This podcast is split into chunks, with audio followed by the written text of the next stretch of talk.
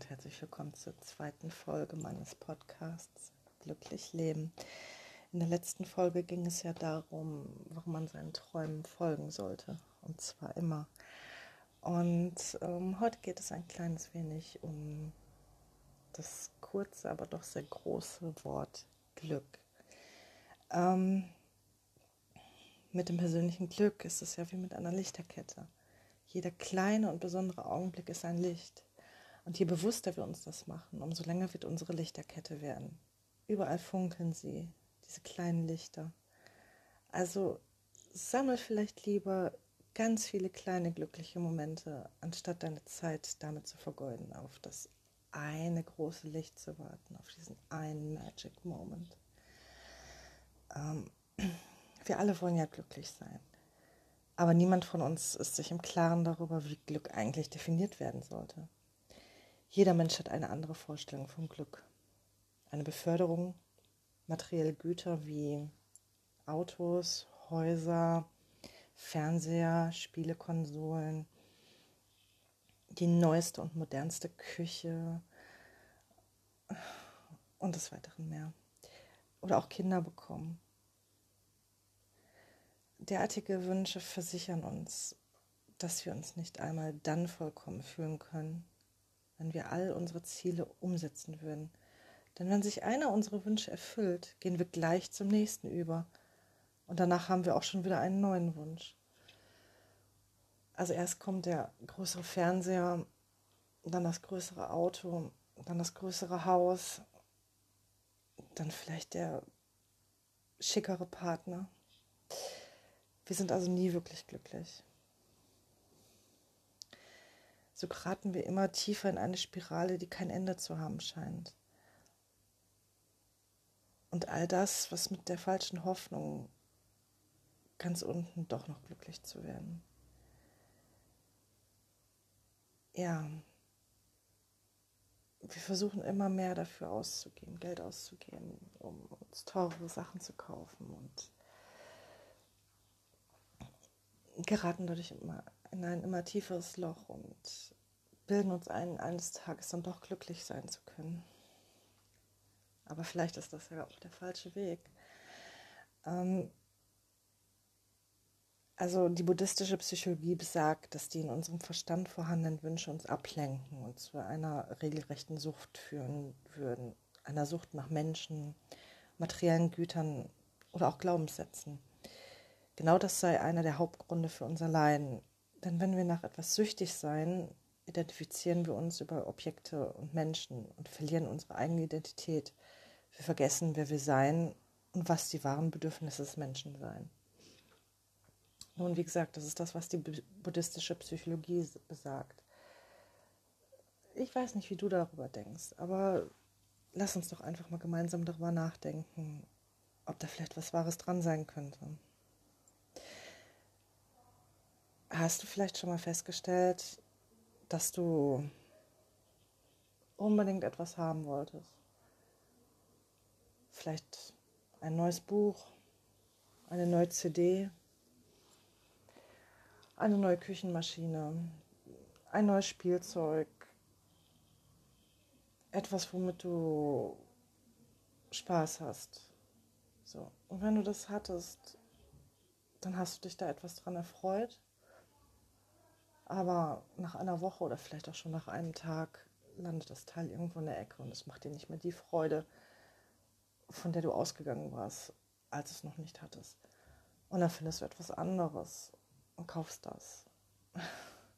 Selbst das neue tolle Auto, was du dir vielleicht schon seit Wochen, Monaten oder gar Jahren wünschst. Wenn du es dir morgen kaufst, wirst du glücklich sein, dass du es hast und du wirst dich sehr freuen. Aber diese Freude wird nicht lange anhalten. Spätestens in einer Woche ist das ein ganz normales Auto für dich. Du bist zwar vielleicht stolz darauf, es dir geleistet zu haben, aber es erfüllt dich nicht mehr mit Freude. Der Buddhismus stattet uns mit Werkzeugen aus, damit wir an jener Sucht arbeiten und Wissen erlangen können. Nur, durch, nur dadurch können wir verstehen, was wir wirklich brauchen. In Bezug auf unsere persönliche Entwicklung, ein harmonisches Zusammenleben und bewegen uns mit größerem Bewusstsein in der Schule des Lebens. Das muss man auch erstmal sacken lassen.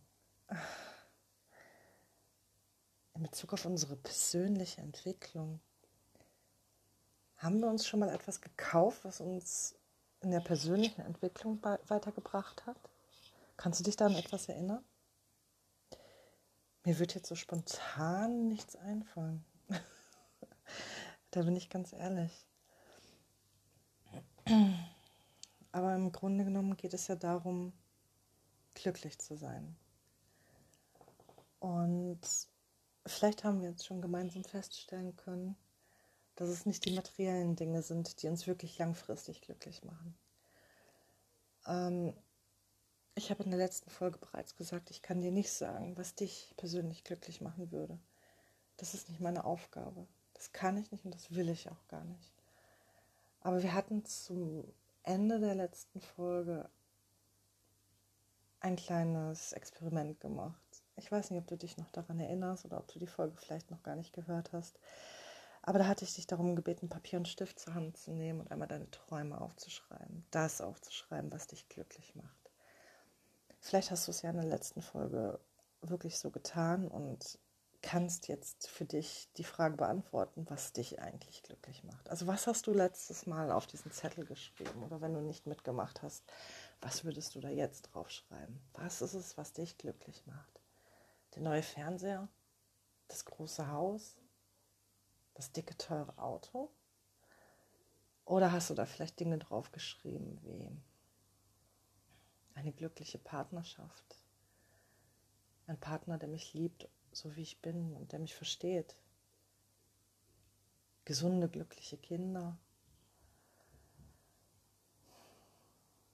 Ein erfülltes Leben? Vielleicht hast du solche Dinge aufgeschrieben. Und wenn du solche Dinge aufgeschrieben hast, dann hast du genau das getan, was die buddhistische Psychologie dir auch rät. Nämlich dein Glück nicht in materiellen Dingen zu suchen. Denn all diese Dinge sind vergänglich. Dein Haus kann morgen abgebrannt sein. Der Fernseher übermorgen kaputt. Das Auto kann noch heute einen Totalschaden erleiden. Dann sind die Dinge weg.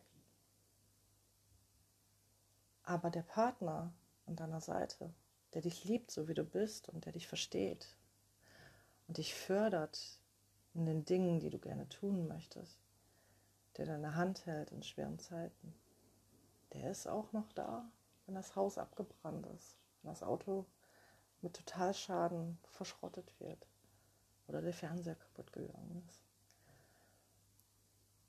Die Kinder, die glücklich und zufrieden leben und die eine glückliche Kindheit genießen können. Auch die werden noch da sein, wenn das Auto nicht mehr funktioniert. Und ähm, ja,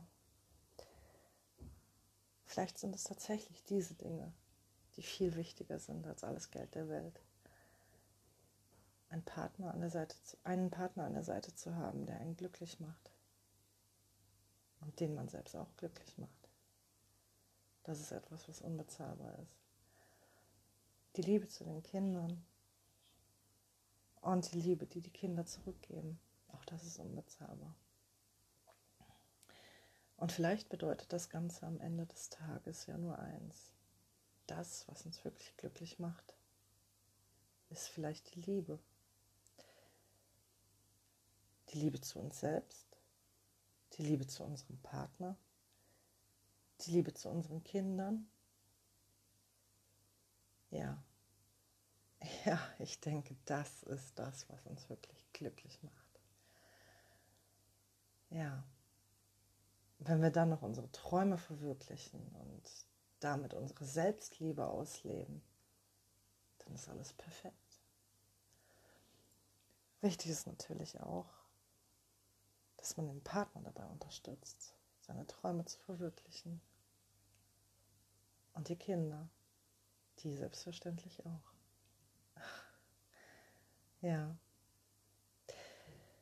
Ich hoffe, ich konnte dir heute ein paar nützliche Gedankenanstöße geben und ähm, es würde mich auch sehr interessieren, wie du darüber denkst. Ja, vielleicht hören wir uns ja in der nächsten Folge wieder. Bis dann wünsche ich dir alles Gute.